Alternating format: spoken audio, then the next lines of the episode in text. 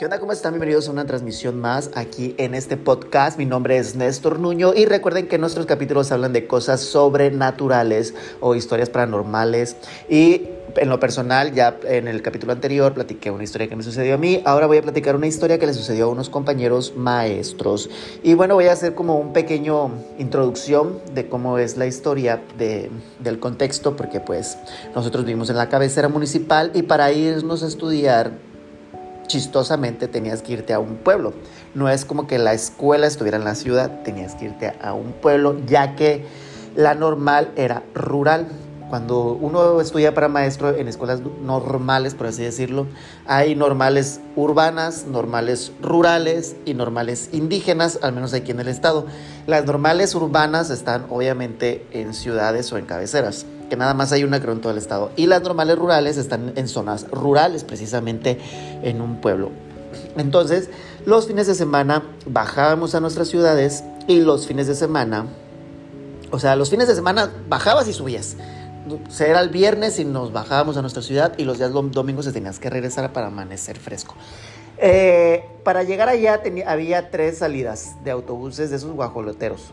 Entonces salían tres salidas y el que tenía coche pues se le facilitaba y podía irse a la hora que se le diera su regalada gana, inclusive eh, hasta temprano, o sea, te agarrabas el, tu coche a las 7 de la mañana y llegabas, ah no, pero entrábamos a las 7, entonces tenías que salirte como a las 5 y media, 5, para muchos era muy pesado, entonces los que tenían coche optaban obviamente por llegar un día antes, aunque fuera tarde o ya casi oscureciendo, pero optaban por llegar, este, irse antes. Los que tenían amigos, dichosos los que tenían amigos que tenían coche, bueno, dichoso el que tenía coche y los amigos del amigo que tenía coche, porque pues se iban con él.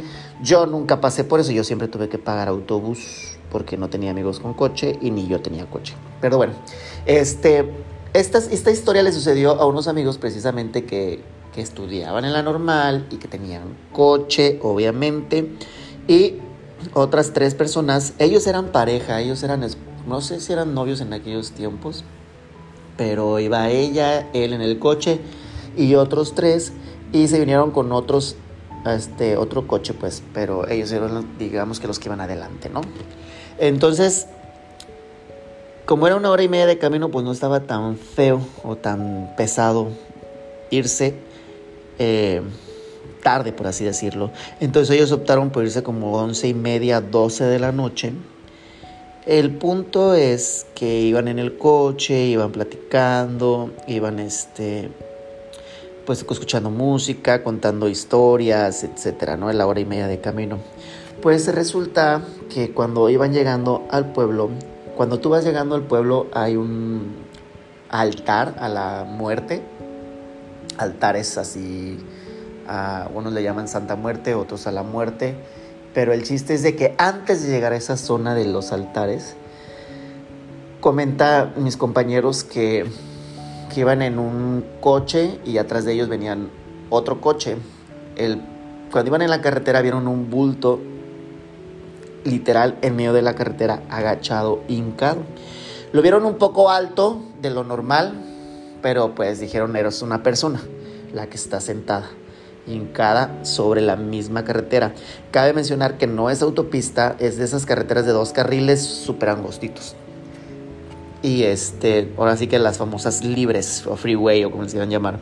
Entonces ve a la persona hincada, se para y las luces le da a la espalda.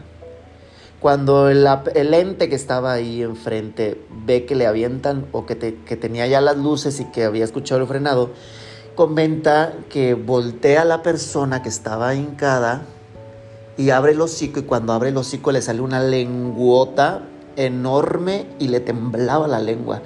Que ellos alcanzaron a escuchar hasta allá que, que gruñó así como de...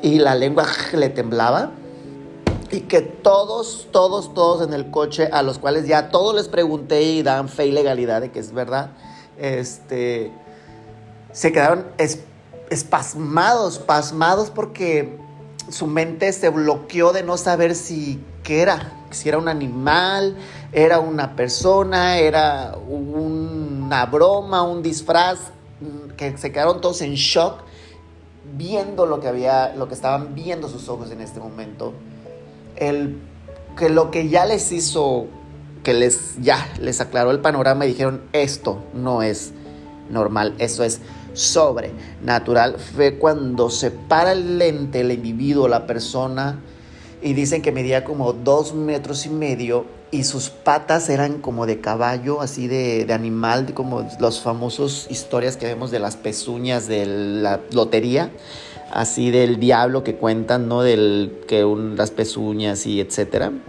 Dicen que cuando se para eran así como unas patas de caballo, unas pezuñas, y que de un solo brinco alcanzó en la parte derecha, en la parte izquierda era como barranco, no tan hondo, pero sí era como que correr hacia abajo, y en la parte derecha era una montaña que fácil medía, no sé, como unos 10 metros, 20 metros, por así decirlo, que no era tan alta, pero tampoco tan chiquita. Pero dicen que él de un solo brinco alcanzó a llegar casi a la mitad del cerro y que ahí se perdió, se fue entre los matorrales, se perdió ese animal. Y que ellos se quedaron en shock, que no sabían si avanzar, no avanzar, volteaban a ver a los que estaban atrás y los de atrás como si nada, platicando. Ellos como vieron que se pararon los de adelante, pues no quisieron rebasarlos y dijeron, pues se separaron, fue por algo, ¿no? El chiste es de que no sabían qué hacer, si bajarse, no bajarse, seguir el camino, no seguir el camino. El chiste es que se aventuraron y dijeron, pues vamos a seguirle, tenemos que llegar. Y vi que iban rezando en todo el camino, que ya realmente de ahí para, para el pueblo faltaban como 10, de 10 a 15 minutos. Que esos 10, 15 minutos se les hicieron eternos para llegar a la casa. Cuando llegan, y alcanzan a llegar a la ciudad, al pueblo, que ya había luz, iluminación, se paran, se paran los de atrás y los que venían acá en el coche adelante les dijeron, güeyes, ¿no vieron? Y los otros, no. Y ya les platican, ¿no? Los que vieron, ¿sabes? Estaba una persona. Pues los de atrás ni se percataron de nada, ellos venían como si nada. Todos los que venían en el coche de adelante se quedaron impactados y que es una historia que hasta la fecha la recuerdan y cada que la recuerdan o que la cuentan, la cuentan con mucho miedo. Y este, y pues eh, así está la, situación. Haciendo un pequeño análisis de este asunto, quiero pensar que era un fauno. Este, los faunos normalmente son así, son como especies de de animales como con humanos. No sé si los han visto, si no búsquelos en Google cuando tú buscas un fauno. O literal como la película del laberinto del fauno, son la mitad de abajo animal y la mitad de arriba como que no sabes si es un animal o un humano. Pero pues realmente lo que ellos vieron fue un fauno, en el este mundo de las hadas, de los duendes, de las cosas sobrenaturales o mágicas, lo que ellos vieron fue un fauno. Y, que ellos están 100% convencidos de que, pues de lo que vieron. Y que realmente lo que vieron fue un fauno a la descripción que ellos cuentan y analizan. Pudo haber sido otra cosa, pudo haber sido un demonio, pudo haber sido un espíritu, pero pues todas las investigaciones o todo el análisis que se arroja pues literalmente vieron un fauno, lo que hace pensar que pues esas criaturas están entre nosotros, están escondidos entre las montañas, entre los cerros y que muy pocas veces se dejan ver. No es como que muy común en la vida que digan, ay, sí vi un fauno, ¿no? O que fulanito, ay, sí iba caminando y vi un fauno comiéndose, no sé, pues no, realmente son criaturas que están muy bien escondidas, que están en lugares muy específicos, a lo mejor ni son visibles, a lo mejor están entre nosotros, porque se dice también que no son que que están entre nosotros pero que no son visibles o no se dejan ver.